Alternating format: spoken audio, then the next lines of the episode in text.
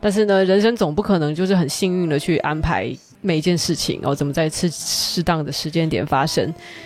哎，没有人是那么幸运的。我已经很好的是说，我同届的同学们都都快三十九岁了，你要跟他们谈加密货币啊，不会，他们会把那种东西当成诈骗。还好，可能是因为从高中开始啊，我永远都是就是学校里面哦同年级里面最小的那个人。所以你看很妙，就是我我当 YouTuber 的时候，大家发现我好老，但是就是我没有没有太把自己当成一个老人的感觉，因为我习惯了，我太习惯了周围的人都比我大，所以有时候默默跟我相处的时候，都会说，我怎么觉得你像一个小妹妹？太习惯周围人比我大，我在出社会以后，我在公司啊，一直大部分大部分的时候，就是周围的人都比我大，那我所以，我相对的呢，我其实比较容易接收呃年轻的事物。我觉得还好还好呢，就是我还是赶上了一些很美好的东西。直到前年，我都还在讲说，哎，加密货币这个东西太危险啦，太高风险啦，我我觉得我不敢碰，我觉得股票扎实多了，但是。我周围的人其实他们有工程师，然后有创作者，有些在新创圈工作的人。那我在看着他们的工作形态转变。然后有些人本来是在做一些那种什么网红周边的人，突然跑去做 NFT。然后本来在炒美股的人，突然渐渐的就重心转移到叫什么 DeFi 哦。我一直在观察这些人的改变。然后我其实已经是比较晚去跟进的。他们觉得 OK，其实他们搞不好就是也已经转过一轮了啦。然后我在想说，诶。这个东西好像不是诈骗，好像是有机会的哦。然后我就会去研究更多，去尝试。虽然哦，应该是说任何的跟钱有关的这个领域里面，早尤其是这种新出现的我们这种新创金融圈里面，一定会有诈骗，而且诈骗还不少。但是这个不等于说这个东西的本质是诈骗。压也不是说很难，不就是顶多在如果你说开钱包啊，然后在那个转币的时候啊，你会觉得什么这么多链要选来选去啊，那个好像有点复杂。但是要真的跟我们早期说什么打开电脑你还要打 DOS 指令之类的，这个已经简单太多了。现在全部都是图形界面，而且网络上现在从英文那边我，第一手的资料翻译成中文的那个转化速度又这么快。其实我们身处在一个机会非常多的年代，所以啊，就是可能你没有赶上赚涨了一千倍、涨了涨了几万倍的那些币，没有关系，因为我因为谁都不知道。那些奇奇怪怪的虚拟货币出来的时候，谁知道它后来比特币会变成黄金，以太币会变成石油？谁知道呢？但是现在就是很多东西开始确定化，这些资讯也没有说变成是是小道消息那么难得到。去年如果你有在，只要稍微稍微的有留意。美国公司的这些行行情的话，你就会知道，PayPal 现在已经可以支援加密货币的支付了。特斯拉除了他买了大量的比特币作为他的公司资产之外，他们还开放你可以用比特币来买他们的公司的车子。越来越多，你看到这个上市的这种市值非常大的美国公司，他们在接纳加密货币，然后有一些国家甚至直接承认了加密货币就可以当成法币使用。当你看到就已经这么多的真相，这已经不是真相了，这是一个普遍的，不是我们说传统金融不会被淘汰，但是这个东西正在被接纳的时候，我们怎么能说它是一个诈骗？它是一个虚拟的东西？没有，我现在已经不想再说它是虚拟货币，crypto，它是加密货币。我们应该叫它加密货币。如果它虚拟的话，我们会容易小看它的价值。啊，你会看到很多这种主流的交易所都推出了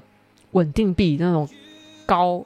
高利率，动不动就是就是十几趴，好到不可思议。呃，我在 Reddit 有看到有人就这样讲，他说：“你就想想这些银行是怎么从你的存款赚钱？这些银行是怎么可以支持他们这种这种庞大的这个企业的开支？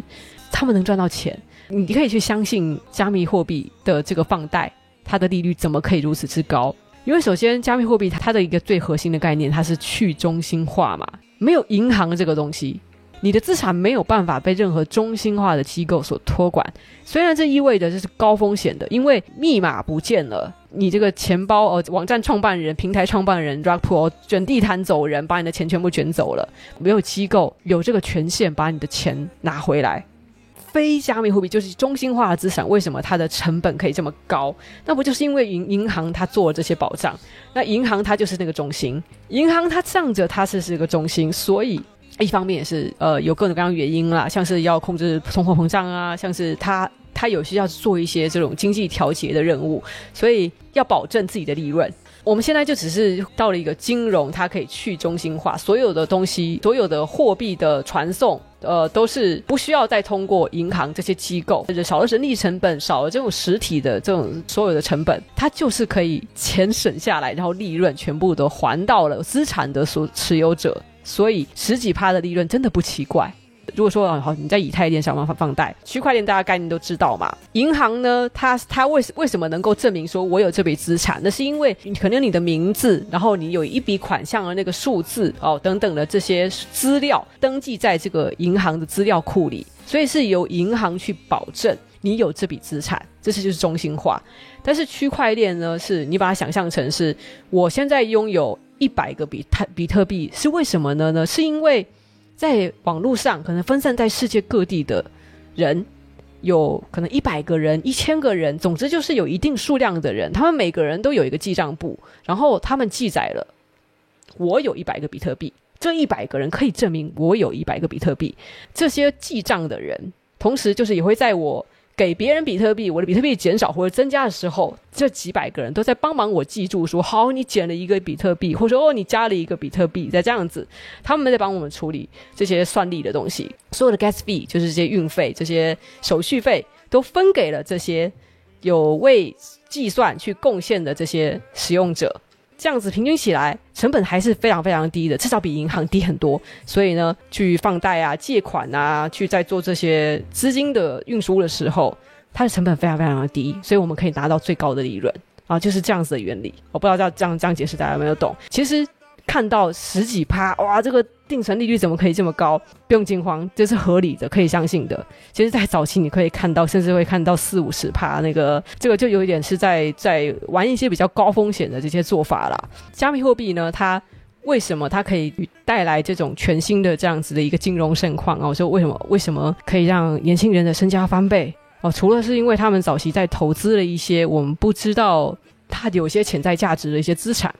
现在有些人呢、啊，去买一些币呢，是因为那些币它们本身是在一个可能类似，就像是以太坊，它本身它有它它这个链的技术里面有很多种币哦，那它这些技术里面它需要有的 gas fee 这些运费都是使用这个币的。当很多人在这个链上面，那这个币的需求是不是越来越大？资金就会越来越跌越高，所以呢，当我们再去看好一个币，它的币值会不会增加的时候，是在看好这个技术。那平时在接触这种资讯的时候，我们当然就是要看好各个平台上的运用，就是有没有很多人在追捧，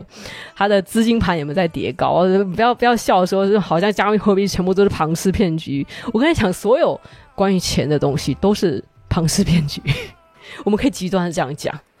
今天如果就算是美元，就算新台币好了，如果新台币没有这么多人用，如果大家都抢着要把新台币全部都换成黄金啊，还是怎么样的其他资产的话，那新台币就它就会贬值，它就会变得一文不值。你有时候看到 Reddit 的那个 DeFi 版啊，有人在那边呛说庞氏骗局的时候呢，就会有人回呛说所有的法币也都是庞庞氏骗局哦，都是一样的原理啊。除了以太坊之外啊。以太坊它因为它现在它要更新成二点零了，以后的运费可能不会这么高了，可能会再为这个金融圈再带来一个蓬勃发展的一个新景象。但在之前，像我们有 Solana 呀，有创啊，有各种各样的这些链，其实也都是运费很低廉，但是很轻易的达成了这种金融的活动，